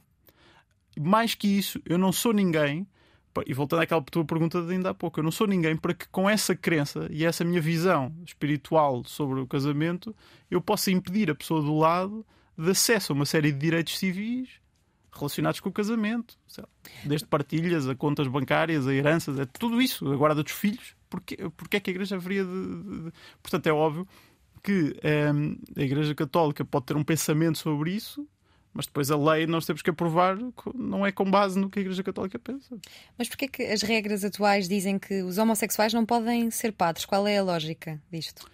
A, a lógica a lógica disso, quer dizer, eu não sou a pessoa ideal para tu fazer essa pergunta, mas ah, podemos, podemos, perguntar mais, a, a alguém com, com responsabilidades uh, eclesiásticas. Mas a lógica é a lógica de que uma pessoa que seja homossexual, de acordo com a doutrina cristã, está numa espécie de uh, negação daquilo que é uh, vida uh, moral, sexual uh, alinhada com os princípios Mas cristãos. a castidade não deveria ser aplicada a todos da mesma maneira ou por, por serem homossexuais parte-se do pressuposto que não conseguem manter os pênis dentro das calças e que haverá mais risco de serem pedófilos e isso faz algum sentido? Não, não, essa, essa, isso é uma, é uma relação absurda. A castidade aplica-se, a doutrina cristã impõe a castidade a toda a gente, até às pessoas casadas. A castidade é justamente isso: é, é a ideia de que uh, o sexo é sagrado e, portanto, se é sagrado, é, é para um momento específico e, portanto, não pode ser banalizado, feito com qualquer pessoa antes do casamento, que horror, etc. Portanto, isso impõe. Agora, como a Igreja não, não admite o casamento entre pessoas do mesmo sexo, então a castidade é uhum. permanente. Uh, falando aqui da origem do, do, voto de castidade, já aqui falámos sobre isto, eu sei que tu detestas esta ideia, mas há muito um, a ideia de que porque os padres não podem casar, uh, vão abusar de, de, crianças. É absolutamente falso. É absolutamente, é absolutamente falso, eu sei, mas há essa ideia. Não sei há, se sabes há que há essa ideia. Há essa ideia porque eu, eu ouço -a com frequência, não é? Eu, por exemplo, quem propõe que a solução para acabar com a pedofilia dentro da Igreja Católica era permitir que os padres casassem. Eu pergunto, mas porquê? Vamos a qualquer um, relatório da APAV, por exemplo, que, que, que trate de, de, vítimas de abuso sexual de menores e vamos dizer assim, qual é o principal contexto em que acontecem abusos sexuais de menores. É dentro da família. Uhum. Pais, eh, pais adotivos, madrastos, eh, padrastos, etc. Portanto, nesses contextos não há celibato. Uhum. Ninguém propõe que, que foi por causa do celibato que um pai abusou sexualmente de um filho. Ninguém propõe isso. E, portanto, quer dizer, um, criticar ou estabelecer uma relação, criticar o celibato, porque o celibato é uma ideia criticável. Eu, eu tenho argumentos para criticar o celibato. Agora, dizer que o celibato é mau porque promove o abuso sexual de menores é uma ideia completamente absurda e que, aliás, mina a discussão, porque impede-nos a seguir de ter uma discussão séria sobre o Tiveste recentemente um debate com o psiquiatra António Sampaio uh, que uh, justificava a pedofilia de padres com perturbações graves de, de, personalidade. Achas que pessoas com, esta, com perturbações podem encontrar na Igreja um meio para, para viverem uh, este seu distúrbio de forma menos visível ou escrutinada? Acho, sim, acho que a Igreja Católica, por causa das, da sua visão completamente opaca do sexo, uh, acabou por se tornar num sítio seguro para uhum. pessoas com muitas uh, incertezas, uh, inseguranças, uh, até, enfim, próprias incertezas que, que, nunca levaram à presença de um profissional de saúde, não é? Por exemplo, assim, disfunções sexuais grandes, interiores, encontrarem um espaço porque ali, ali é proibido, não é? Ali é o celibato é obrigatório. Portanto, ali é um sítio em que aquilo fica controlado. Problema. Depois é um sítio também que tem acesso a seminários, tem acesso a grupos de escuteiros, tem acesso a grupos de catequese, tem acesso a uma série de coisas e depois, de repente, é um caldo difícil de controlar. Agora, sem dúvida que, quer dizer, eu, não, eu aí não sou mesmo todo especialista, mas a questão é os, os as perturbações uh, que afetam uh, pedófilos podem afetar pedófilos médicos, jornalistas uhum. ou padres. Uhum. A crise dos abusos sexuais de menores e não só na Igreja Católica não é um problema recente, não começou nos últimos anos, nem nas últimas décadas, nem sequer no século passado. Por que então agora este livro, este Roma, temos um problema? Bom, o livro vem num momento que eu acho que é um momento extraordinário da Igreja Católica neste, neste aspecto. Quer dizer, eh, nós podemos situar a crise dos abusos sexuais na Igreja mais ou menos nos últimos 40 anos. Esta crise contemporânea que nós vivemos desde que no início da década de 80 o primeiro caso uh, que ganhou assim dimensão pública foi denunciado nos Estados Unidos e um padre no sul dos Estados Unidos e um padre foi condenado. Desde essa altura tem-se multiplicado casos, relatórios, grandes investigações. Tivemos o caso Spotlight, famoso depois pelo filme, em 2000. Tivemos o relatório da Irlanda, o relatório da Austrália, uh, muitas situações uh, na Alemanha, enfim, outras que se multiplicaram nos Estados Unidos. Agora, claramente, apesar desta crise ter tido alguns picos uh, ao longo dos últimos 40 anos, eu diria que o ano 2018 foi fundamental para que a Igreja chegasse a um ponto de grande ruptura. Ou seja, tivemos ali no ano 2018 uma sucessão de casos gravíssimos. Foi a viagem do Papa Francisco ao Chile, uh, onde um caso muito mal resolvido ainda estava na memória das pessoas. Foi o, foi o caso do cardeal McCarrick, nos Estados Unidos, primeiro cardeal a ser demitido do sacerdócio por causa de abusos sexuais. Uh, e depois aquele relatório da Pensilvânia, que foi divulgado também no final de 2018, que, que dava conta de mais de mil vítimas ao longo das últimas décadas. Um, eu diria que nesse momento o Papa Francisco percebeu que a Igreja tinha chegado a um ponto em que tinha de fazer qualquer coisa. Tinha mesmo de, tinha de assumir o que tinha acontecido, assumir que havia um problema e resolvê-lo. E depois foi aí que o Papa Francisco deu um murro na mesa, uh, chamou uh, a Roma, bispos de todo o mundo, os, os, presidentes das conferências episcopais de todo o mundo para, para debaterem o assunto. Uh, e desde os últimos desde, desde fevereiro de 2019, portanto, ao longo dos últimos dois anos e meio, que a Igreja Católica por todo o mundo tem aprovado nova legislação, uh, novos métodos de, de denúncia e de, de, investigação de casos, novos métodos de articulação com as autoridades civis. Em Portugal, já todas as dioceses portuguesas têm uma comissão de proteção de menores. Uh, há nova legislação em vigor, legislação interna, que obriga os bispos a ir à polícia. Há agora, recentemente, foi anunciada a decisão da, da, da Conferência Episcopal criar uma comissão para uh, investigar os abusos ao longo da história. Portanto, eu diria até bem da, da honestidade neste debate que dificilmente encontraremos hoje uma instituição tão bem preparada para lidar com casos de abuso sexual como a Igreja Católica. E este livro estuda o fenómeno uh, de forma global? Sim, eu, no livro nós se calhar importa explicar um bocadinho a história. Eu, em 2018, quando o Papa Francisco convocou esta cimeira, uh, no Observador, eu e a Sónia Simões começámos a fazer um conjunto de reportagens sobre o fenómeno em Portugal e, portanto, interessava-nos perceber, uh, pegar naqueles casos que já eram mais ou menos conhecidos, todos nós nos lembramos mais ou menos do caso do Padre do Fundão, do Seminário de Fundão, o caso da Gulgã, etc. Esses casos que, que, já tinham uma história bem contada do ponto de vista jurídico e penal, uh, tentarmos perceber um pouco como é que a Igreja Católica tinha uh, agido nos bastidores dessas investigações ao longo, de, ao longo dos casos. Uh, e portanto, dessas, quando, quando andávamos a fazer essas reportagens, eu comecei a ler muito sobre o fenómeno dos abusos na Igreja, não só relativamente aos casos, não, é? não só relativamente a casos específicos de abuso, mas relativamente ao fenómeno dos abusos como um fenómeno integrado dentro da história da Igreja Católica. E interessava-me particularmente perceber a história, as raízes do problema, perceber quando é que isto começou a tornar-se um problema na Igreja, porque é que a Igreja tinha demorado tanto a agir, porque é que a Igreja continuava a procurar culpados externos.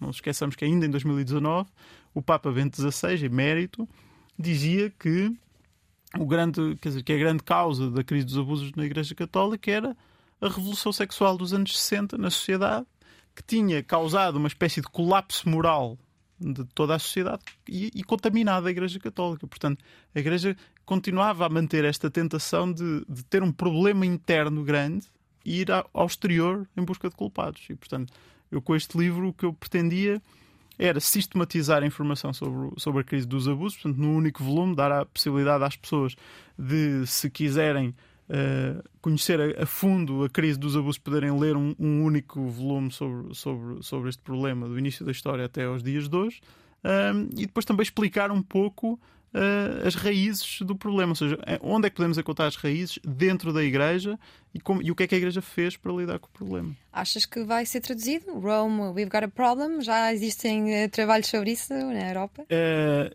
existe de, um dos livros que eu li inicialmente sobre este assunto, é um livro publicado em 2006, creio eu, portanto, ainda sem é, é uma contextualização histórica, mas ainda, obviamente, sem todo o contexto que conhecemos hoje da crise contemporânea dos abusos. Como é, como é, que tu, João Francisco Gomes, eh, entusiasta pela relação das pessoas com Deus e pelo fenómeno religioso, uh, olhas para, para esta parte mais trágica de, de, da Igreja Católica e como é que arrumas tudo isso claro. dentro de ti? O gostares de, de, desta instituição e ao mesmo tempo uh, perceberes e dares a conhecer que, que nem tudo é assim tão bonito. Mas se mais provas precisávamos de que a Igreja Católica é uma instituição humana e por isso longe de ser perfeita, portanto, longe de ser divinamente perfeita, digamos assim, uh, esta é uma prova fundamental. A Igreja Católica é uma instituição cheia de problemas, cheia de esqueletos, esqueletos no armário, uh, cheia de incoerências ao longo da sua história. Esta questão, esta relação da Igreja com o sexo, não é? Esta ideia de que a Igreja Católica afastava os padres do sexo, uh, demonizava publicamente o sexo, mas depois nos bastidores, nas sacristias, aconteciam estes crimes. É, é, é, a prova cabal de que a Igreja Católica é uma instituição humana e cheia de falhas humanas e, e, e que é, portanto, uma instituição humana que procura traduzir uh, para termos humanos aquilo que é o cristianismo. Portanto, parece-me que isto é um problema da Igreja Católica, não necessariamente do cristianismo. Uhum. Agora, assim, de repente, lembra-me de, de, que Dostoiévski falava do perigo que é uma sociedade sem Deus. Eras capaz de viver numa sociedade sem, sem Deus? Eu creio que não. Eh, porque uma sociedade sem Deus, entendida no sentido de uma sociedade que não olha para o, para o transcendente como uma parte, ou para o espiritual como uma parte fundamental da essência humana, é uma sociedade muito vazia, muito triste, muito incompleta. Simone Weil dizia que não é porque Deus nos ama que devemos amá-lo, é porque Deus nos ama que devemos amar-nos. Simpatizas com esta simpatizo e, tô, e registro que vamos, estás a exibir várias eh, citações eh, extraordinárias que provam que és uma intelectual de referência. Não, prova que eu leio muito Lentino de, de Mendonça. exatamente. Olha, o mundo ou o país não está exatamente feito a pensar em nós? De, nós de Leiria e de outras cidades do, tá, do, país? Não está, não está, não está. Sinto, Ainda vai a minha veia regionalista e eu gosto disso. És um centralista? Sou. Um não, sou um centralista. sou um centralista porque és gosto do centro. centro. sim. sim, sim, sim. Uh, claramente, acho que é um país é um país feito a pensar em Lisboa por lisboetas uh, é um é um mundo feito a pensar numa num conjunto de centros uh, culturais completamente centralizados, passa a redundância, e portanto, sim, eu noto muito que, que, em Portugal há muito pouco espaço para nós percebermos aquilo que é a realidade do nosso país, porque não é uma, são múltiplas realidades, não é?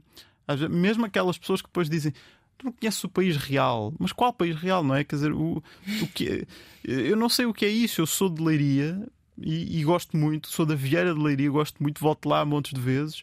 Uh, também vais a Fátima quando podes, é perto. Vou a Fátima quando posso. Isto dizes, ah, vou, vou, fiz uma promessa e vou a pé até Fátima. E depois dizes, mas eu vivo em Leiria, malta, calma. Certo, eu já, fui, eu já fui a Fátima algumas vezes a pé, mas fui de Leiria, portanto são 25 km. Faz-se numa manhã. É mais fácil do que a partir de Lisboa. sim. Bem, eu sinto, sinto isso, sim. Isto dava outra entrevista. Não sei se queres marcar para a semana. talvez, talvez. Olha, uh, o que é que é a ideia de salvação? Precisamos de ser salvos?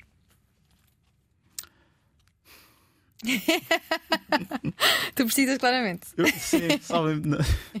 salvem-me desta pergunta. É, é, é, é, sim, claramente que é um dos conceitos fundamentais da doutrina cristã, a ideia de que uh, a ideia da, da, salvação final, não é? De que Deus, que uma vida alinhada com Deus, alinhada com Cristo, nos salva da condenação eterna, não é? Nos salva de de, de vivermos uh, o, o, resto da eternidade no inferno. Se acreditarmos que um, ehm, o, o espaço do transcendente é um espaço punitivo ou recompensador da nossa vida na Terra, é uma das maneiras de acreditar no, na transcendência, mas não é a única.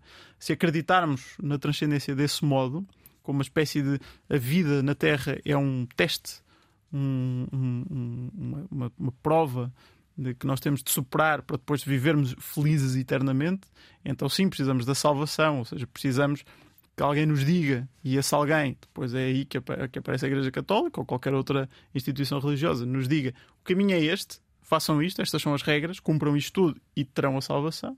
Mas se não, se não olharmos para a transcendência desse modo, podemos perguntar-nos, salvar-nos exatamente de quê? Um ser omnipotente, omnipresente e omnisciente não assusta? Não é um catalisador de juízo e culpa permanentes? Sim, mas uh, um, um, ser omnisciente sabe tudo, não é? Omnipresente está sempre. Uh, mas depois também podemos dizer que é omnibenevolente, ou seja, que é particularmente. Se nós acreditarmos na, na versão de Deus que nos é dada pelo Novo Testamento, então acreditamos que Deus é tendencialmente bom e, portanto, que quando nós lhe confessamos um pecado, não é como irmos ao tribunal uh, confessar um, um pecado à espera da sentença, mas sim à espera de, de um caminho para, para nos livrarmos do pecado e de, e nos reconciliarmos com Deus. Se acreditarmos nessa, nessa ideia. Eu sei que és um rapaz virado para a cultura. O que é que achas de a arte contemporânea adorar, profanar o sagrado? Acho normal, porque, é, porque durante séculos eh, a arte também dependeu muito da, da, da própria do financiamento da igreja, por exemplo, os grandes artistas uh, da, pintura, da escultura, etc., que nós hoje ainda reverenciamos, por exemplo, da, da época renascentista, eram ficaram conhecidos porque fizeram figuras religiosas, pinturas em igrejas, etc.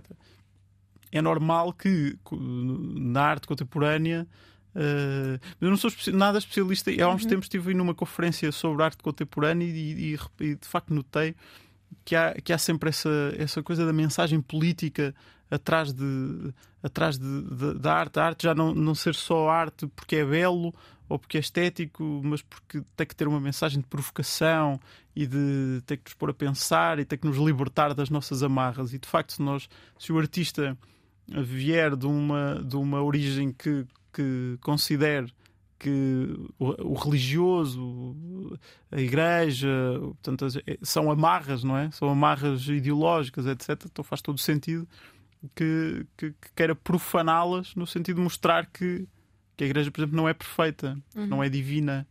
É, é, fácil fazer, do ponto de vista artístico, uh, quebrar o limite. Não, é? não, se, não se faz não se não se faz determinada coisa em frente a um altar. Então, representar uma, uma coisa considerada imoral em frente a um altar da igreja é um, é um choque. E é um choque que nos, que nos confronta com o quê? Com a ideia de que a igreja não é perfeita e que afinal não tem autoridade nenhuma sobre nós. Não é? E portanto, essa é, claro, a arte contemporânea vai muito por aí, acho eu. Uhum. Mas eu, eu confesso-me que, do, do ponto de vista cultural, eu sou muito pouco entendido em arte contemporânea. Por exemplo, quando vou a aquelas galerias de arte contemporânea. Mas é para ver, mais para perceber se sentes ofendido ou se consegues uh, distanciar-te e achar graça. Eu não me sinto ofendido, não. Acho que nem ninguém devia, não é? Não é fundamentalista, são... mas há, há, muito fundamentalismo na religião. Sim, claro, claro, claro. E em todo lado, na política. Uhum. Todo... Sim, as coisas, as coisas é o preço a pagar por viver na democracia, não é? é uhum. Podemos ser ofendidos e podemos também ofender se quisermos e, e, e andamos aí, mas não proibir não, não parece que seja solução nenhuma. Tu és jornalista de religião no Observador. Há muito essa figura de, de um jornalista que cobre apenas religião nos outros jornais? Não, uh, sim, quer dizer, eu, eu acho o seguinte: eu acho que a religião é um tema, por ser um tema fundamental da, da, da humanidade, deve ser objeto de, uh, de, de, de, atenção dos jornalistas. Portanto, não, não devemos ehm, descurar eh, as representações do religioso e, de, e das eh, confissões religiosas na, no jornalismo. Uh, eu acho que devia haver mais pessoas focadas exclusivamente na religião. Acho que devia haver mais jornalistas. Acho que os jornais deviam ter mais dinheiro para pagar a mais jornalistas para fazer muito mais coisas. Sabemos que isso é muito difícil. Eu tenho um privilégio muito grande, que é trabalhar num jornal que, que quis isso, não é? Quando eu lá cheguei. Ehm, não, não havia exatamente essa figura. O tema era acompanhado, mas não havia essa, exatamente essa figura. Eu propus algumas coisas no início e aquilo fez sentido e, uhum. continuámos assim. Portanto, é, é, eu acho muito bom, é um privilégio muito grande para mim. Agora, claro que há, há outras pessoas, António Marujo, por exemplo, que ainda recentemente apresentou o meu livro, que é, é, é, que é uma, uma referência do jornalismo de religião em Portugal. Uh, outras pessoas que, que, escrevem e fazem televisão sobre isso e rádio, acho que, acho que é importante haver quem, quem possa traduzir esta ideia do, do religioso, que a religião é uma parte da humanidade e não, não, não pode ficar de fora, não é? Porque se prescrevemos isso assim para, uma, para, para as seitas ou para, lá para os canais religio, religiosos ou assim para umas coisas mais marginais, acabamos por não ter informação para fazer um debate hum, sério, credível sobre estes assuntos, que acho que são fundamentais. Tu um, não gostas, és anticentralista, mas vieste para Lisboa e apaixonaste-te. Uh, sentes que a ideia de ser padre ficou afastada para sempre? Sim, mas já senti antes disso. Senti antes disso. Um, foi uma ideia que, que fez parte da minha formação, fez parte do meu crescimento. Uh, sobretudo ajudou-me a fazer uma coisa que eu acho fundamental, que é normalizar isso. Uh, pá, sim, eu pensei, ponderei, Pensei como pensei noutras coisas, físico e tal. E, e, e, e achei que pá, podia ser um bom caminho para a minha vida e depois concluí que não. Tal como concluí que físico também não poderia ser um bom caminho para a minha vida. E, e, e sim, e de facto não foi. E estou muito feliz por, por, por estar onde estou. Não gosta de praia, o que é curioso para um rapaz da Vieira de Leiria. Não evangeliza, mas consegue alterar a percepção da religião em conversas com os amigos. A maior parte das pessoas tem uma versão muito pop sobre religião e cristianismo. Ele não, sabe muito sobre o fenómeno. Gosta de beber uns copos, mas não vai a discotecas que praticam preços diferentes a homens e a mulheres. Não aprecia que Lisboa seja tratada como se fosse o país, mas era mais conservador antes de vir para a capital. É um tipo muito racional que está também a descortinar um lado mais compreensivo e emotivo gosta muito de comer, mantém um ranking dos melhores croquetes de Lisboa, um ranking que está em construção e que leva muito a sério. Cada vez que prova um croquete candidato a entrar na lista, é muito educado e muito, muito amigo. É aquela pessoa que, seja a que horas for e onde for, arranja maneira de ajudar. E isto não é de todo dizer bem para aparecer, é mesmo assim. Adora música clássica, toca uma série de instrumentos, guitarra, piano, aprendeu concertina e nós agradecemos ao João Francisco Gomes por nos consertar algumas ideias sobre a religião religião católica na última hora, na Antena 3 e na RTP3. Obrigado. Obrigada, João. Foi difícil ou não? Foi muito difícil. Não foi nada, estava super tranquilo. Aqui de uma forma. o que vamos fazer?